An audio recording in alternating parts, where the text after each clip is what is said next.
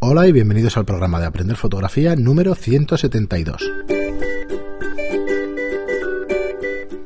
Hola, soy Fran Valverde y hola Pera. Hola, ¿qué, ¿qué tal? tal? Me ha salido Es bien. verdad que hemos cambiado el... Sí, me ha salido Sí, estaba esperando el- la presentación. Pues nada, bienvenidos de nuevo. Feliz año al que nos escuche por primera vez, aunque ya tuvimos el programa del miércoles. Eh, sí, sí, este ya estáis ahí esperando... Muy feliz los 2018. Sí, estamos a día 5. Deberíamos estar a día 5 cuando lo escucháis. Mañana es Reyes eh, o esta noche. Y nada, espero que os haya traído muchas cosas de No, que os- que traigan. Que os traigan, que os traigan, os. Eh, muchos gadgets fotográficos, objetivos, cámaras, todo. Exacto. Cosas que os generen más preguntas y más dudas. Sobre todo. Y que no Y han sido muy caras. lancéis. Pero bueno, eso es difícil. Hablar Bueno, de fotografía sí, es eso es difícil. como, eh, ya lo he comentado alguna vez, el meme Sí. ese que circula por internet, que se ven todos los objetivos y cámaras de Canon, Mm. y dice, ¿no quieres que tu hijo se meta en drogas? Enséñale fotografía, no tendrá nunca un duro para drogas, ¿no?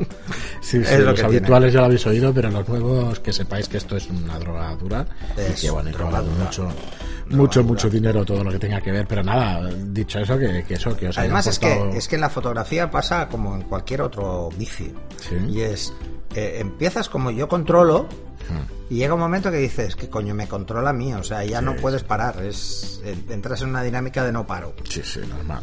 Pues nada, como os decimos siempre al principio del programa, recomendaron nuestros cursos online que venimos haciendo hace un par de meses, que ya hay seis cursos subidos y que para el día 15 tendréis el de Flash de Zapata y el del curso básico en exteriores.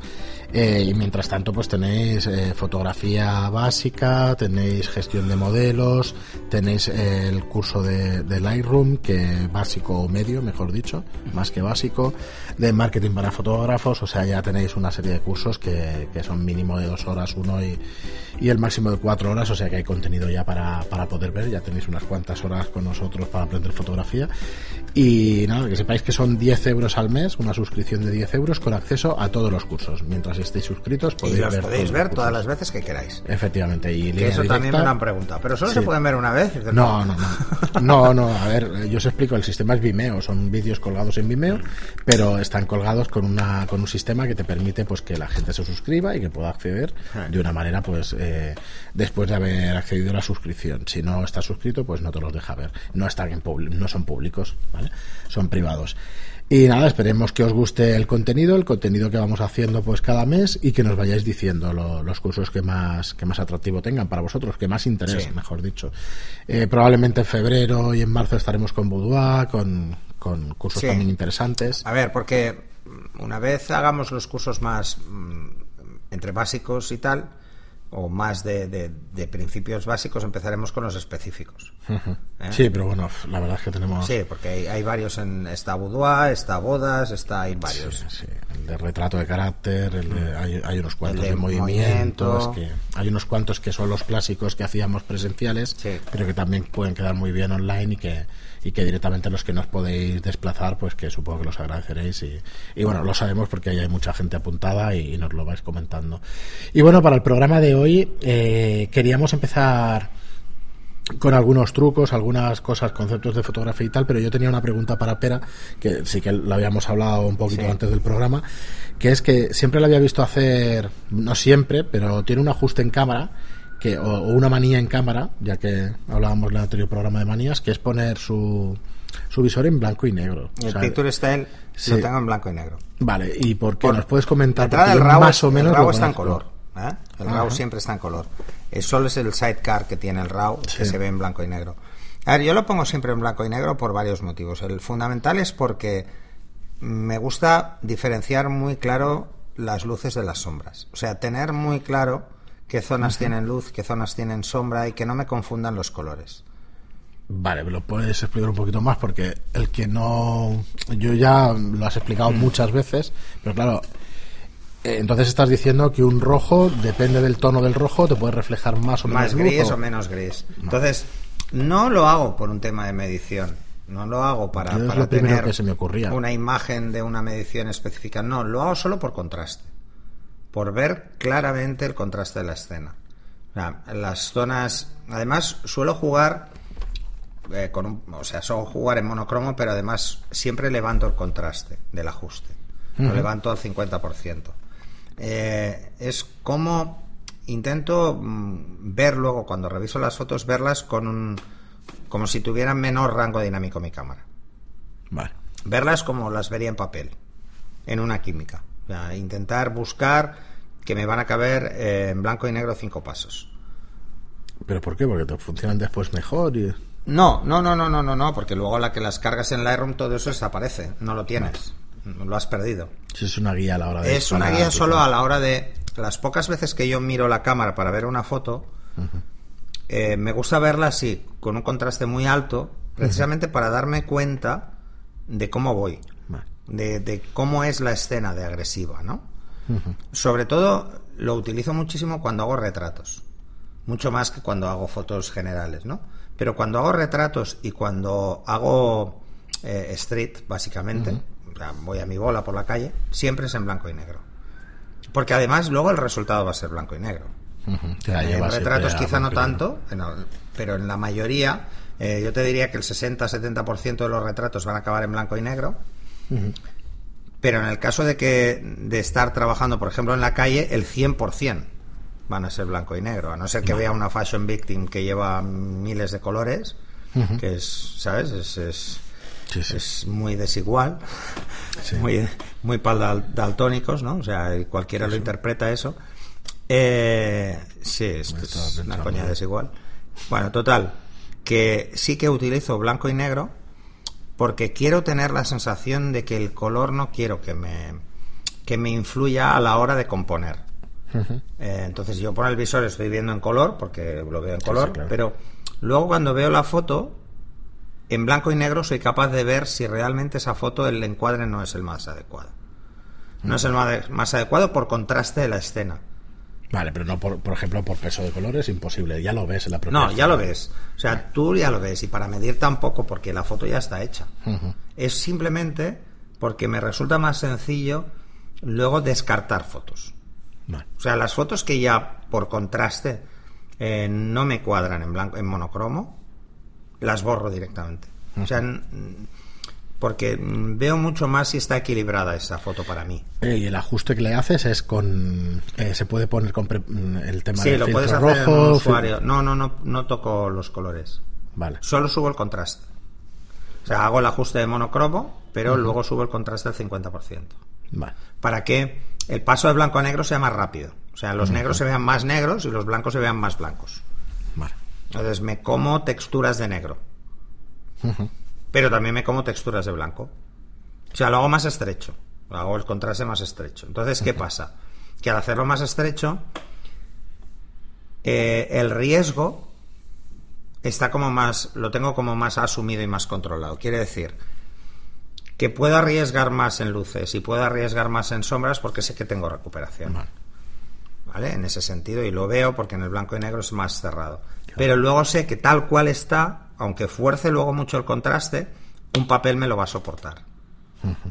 Y en un retrato, en blanco y negro, separar bien los luces y las sombras es vital, porque el, el rango dinámico del papel es menor que el de una pantalla, entonces es mucho más importante no perder detalles aunque tengas un contraste menor, o sea, aunque el contraste sea más forzado. Porque si pierdes detalles y una zona se ve absolutamente negra, vas muy mal. Vas muy mal porque luego cuando lo pases a papel tú verás las texturas de una sombra perfectas en pantalla y luego lo pasarás a papel y habrán desaparecido esas texturas. Y para ti igual la fuerza de esa foto es esa textura. Entonces, mm, para alguien que viene del químico, para mí es, sí que es importante. Porque en químico yo podía subir sombras, pero en digital no. Sabemos que subir sombras es meter ruido y no va a quedar igual. Entonces no queda igual. Una de las peores cosas que tiene la fotografía digital es precisamente el tratamiento de sombras. Lo hace muy mal. Ah, Realmente solo podemos saturar y cuando saturamos, mm, cagada. Cosa que en químico simplemente darle más rato a revelar y fuera. No, no pasa nada. O sea, podemos levantar una sombra muy oscura y sacar detalle. En digital no, no, sacar detalle de una zona que ya es muy oscura es muy difícil. Entonces, poniéndomelo al blanco y negro, cuando reviso la foto me doy cuenta de si me he pasado. Si me he pasado mucho forzando, ¿no? Porque una cosa es la exposición correcta, que eso va muy bien, sobre todo cuando es una sesión formal. En las sesiones formales el tema de la exposición debe ser perfecta, o sea, una exposición medida y tal. Pero cuando yo estoy haciendo fotos para de proyecto personal, no. Voy arriesgando, o sea, arriesgo muchísimo más. O sea, si ya en la fotografía comercial tienes que arriesgar porque si no, no vas a marcar diferencia, en tu proyecto personal debe ser todavía Sí, más claro. agresivo. Tienes que ir a, a- a no importarte reventar unas luces. No te tiene que importar tanto. O sea, tienes que ir a plasmar lo que sentías en ese momento, ¿no? Entonces, el jugar con el blanco y negro me da esa sensación de que estoy más cerca de plasmar lo que quiero. Por ejemplo, en boudoir. En boudoir también lo hago. Siempre disparo en blanco y negro en boudoir, incluso en los talleres. ¿Por Y ahí qué? Le, le pones el mismo contraste. El mismo. Porque me gusta eh, ver que puedo llegar a romper una luz. Y no me voy a obsesionar por romperla. Si lo viera en color, vería las manchas que da una cortina, por ejemplo, ¿no? Y yo esas manchas me despistarían. Eh, tendría la sensación de que hay algo que me que me altera, ¿no? Que, que no me da la sensación que yo quería buscar. Pero ¿y luego no te hace revelar en blanco y negro ya por sistema? No, No. No.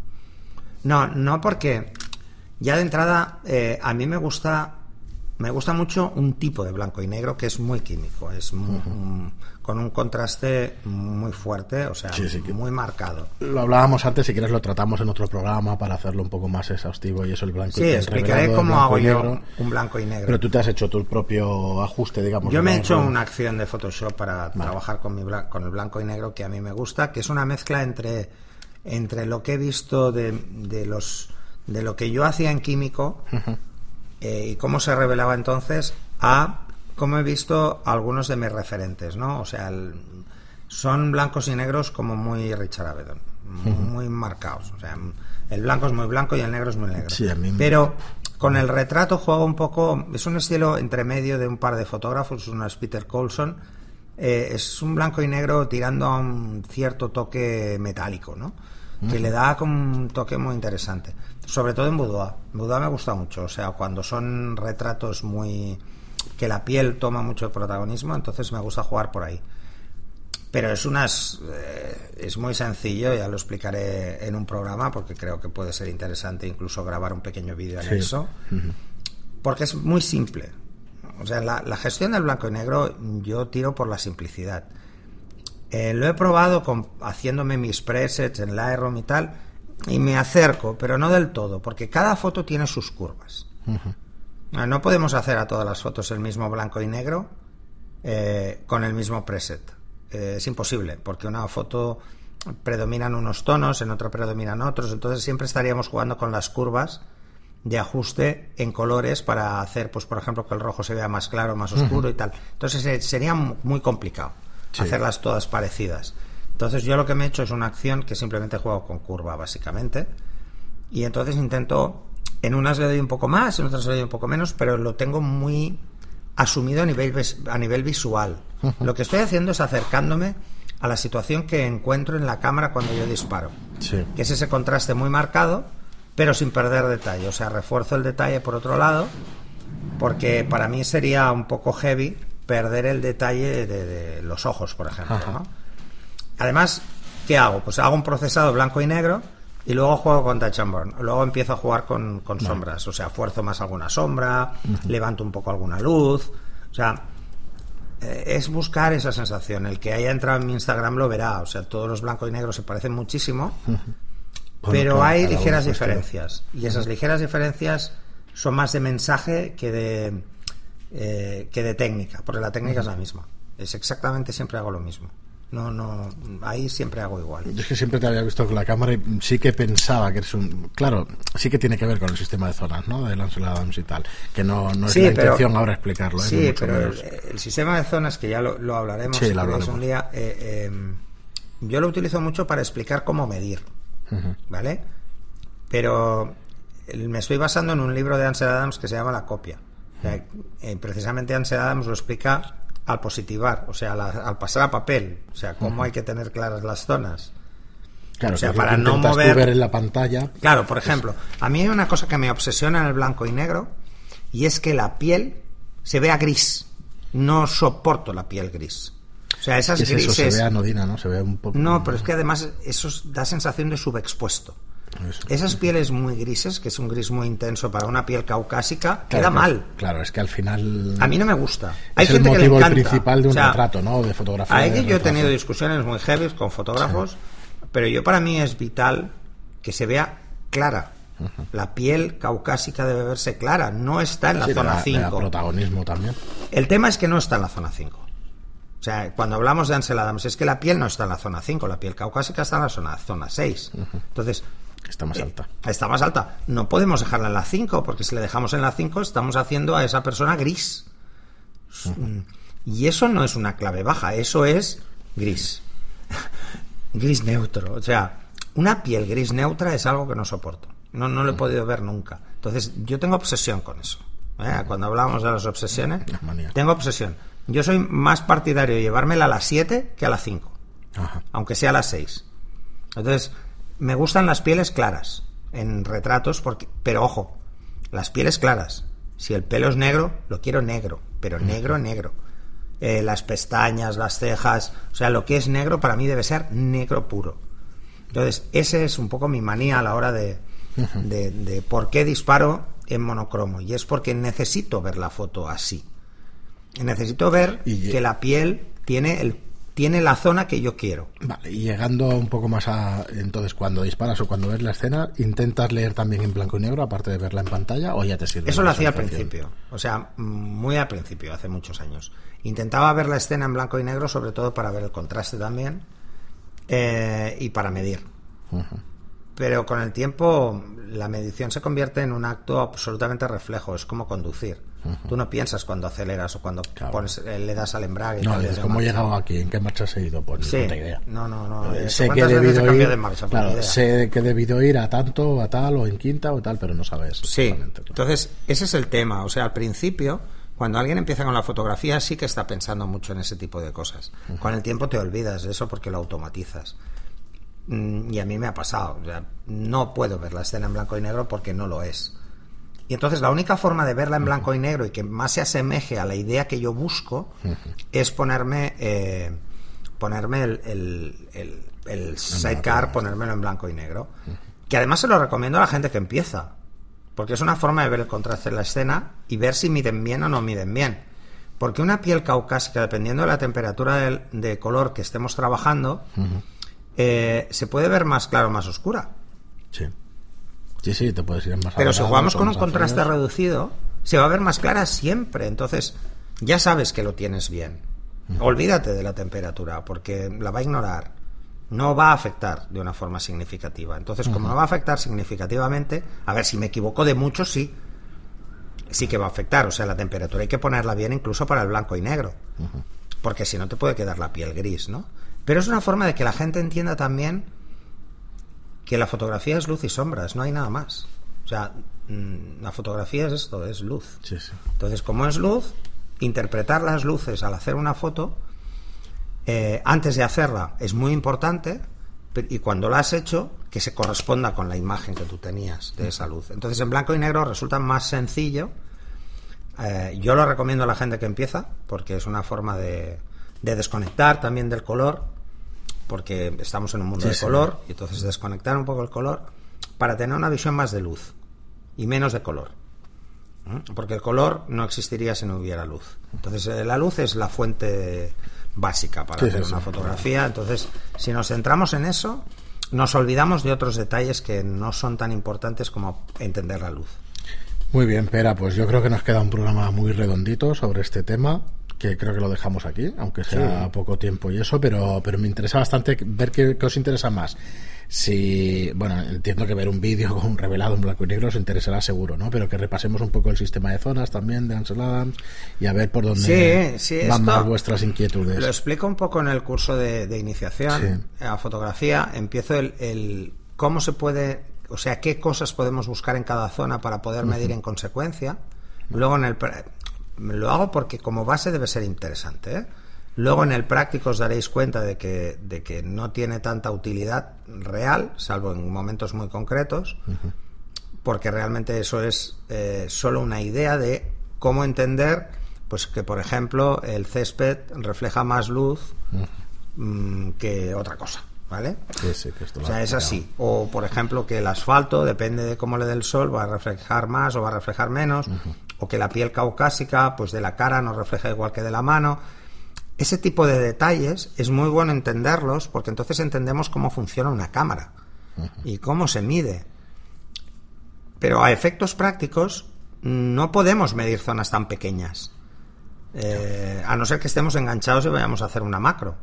Entonces, como no podemos medir zonas tan pequeñas, lo que es realmente importante para cualquiera que se quiera meter de verdad en la fotografía es entender que luego cada uno de esos elementos debe estar en su zona. Claro. O sea, eh, si, si tenemos que el césped refleja cero, por poner un ejemplo, ¿eh? si luego la foto la revelamos, debe estar ahí. Debe estar en cero. Si está en más uno, o sea, si, si, ese, si está en la zona 5, ¿vale? Si está en la 6 o está en la 4, mal, mal. Quiere decir que si está en la 6 está demasiado brillante y si está en la 4 es demasiado oscuro. Entonces, el concepto de exposición correcta se entiende mucho más cuando lo ves eh, en el sistema de zonas. El sistema de zonas simplemente te dice que está dentro de un paso y un paso es el doble de luz. Sí, Puede sí, estar la parte alta o la parte baja, pero debe estar ahí. Es correcto. Yo creo que lo podemos tratar más en un programa específico de sistema de zonas. Dentro de una zona, Mm. dentro de una zona, tú puedes tenerlo en la zona más baja o en la zona ma- en la parte más baja o en la parte más alta, y eso sí que lo puedes interpretar como algo creativo. Pero salirte de la zona no. No suele es sobreexpuesto, subexpuesto. Entonces, si eso se, se intuye, no se intuye, si eso se tiene claro eh, a la hora de revelar una, fotogra una fotografía con, con- con cámara RAW, con lo que sea, Sí, sí, con lo que sea. entonces estamos mucho más... Con cámara RAW te lo digo porque además podemos ver en una zona concreta qué parte Sí, del histograma claro. es. Entonces, como podemos ver en una zona concreta qué parte del histograma es, sabemos si está bien la foto. No solo para mí, como yo tenga el monitor calibrado, como lo tenga de brillo. No, para todo el mundo. Ajá. Esa es la diferencia. O sea, la diferencia es que luego yo me llevo esa foto a papel y va a quedar así. No. mm, eh, esto le ha pasado más de uno seguro. La veía perfecto en su monitor, se va a imprimir y la ve oscura. Bueno, pues probablemente tienes un monitor que tiene tanto brillo que tú le has bajado, no has tenido en cuenta en qué zona estaba cada cosa, lo has bajado y cuando vas a imprimir, que el tío que imprime imprime en función de lo que recibe, no en función de un monitor, sino que va directo, es un proceso directo, y ya está calibrada, Resulta que te sale subexpuesta. O al revés, tienes el monitor muy mate con un brillo muy bajo y vas a imprimir y resulta que sale muy brillante y tú no la querías tan brillante. Es la parte matemática de la fotografía. Si ese color tiene que tener tal nivel, pues tiene que tener tal Exacto. O sea, no es que vayamos con los colores con un pantone, pues no hace sí, falta, pero como mínimo la cantidad de luz Claro, sí. la cantidad de luz. De Ya 0 a está. 255. Ese es el detalle. O sea, el detalle es diferenciar entre si una foto está bien expuesta o mal expuesta por dónde está cada cosa en su zona. Si, si la piel está en la zona que tiene que estar, pues estará bien expuesta. Si no, no. Muy bien, Pera, pues hasta aquí el programa de hoy. Eh, lo dicho, feliz año. Ya nos diréis que os han traído los Reyes y, y lo comentamos en los próximos programas. Y muchísimas gracias, como siempre, por estar ahí, por vuestras reseñas de 5 estrellas en iTunes y por vuestros me gusta y comentarios en iBox. Gracias y hasta el próximo programa. Hasta el próximo.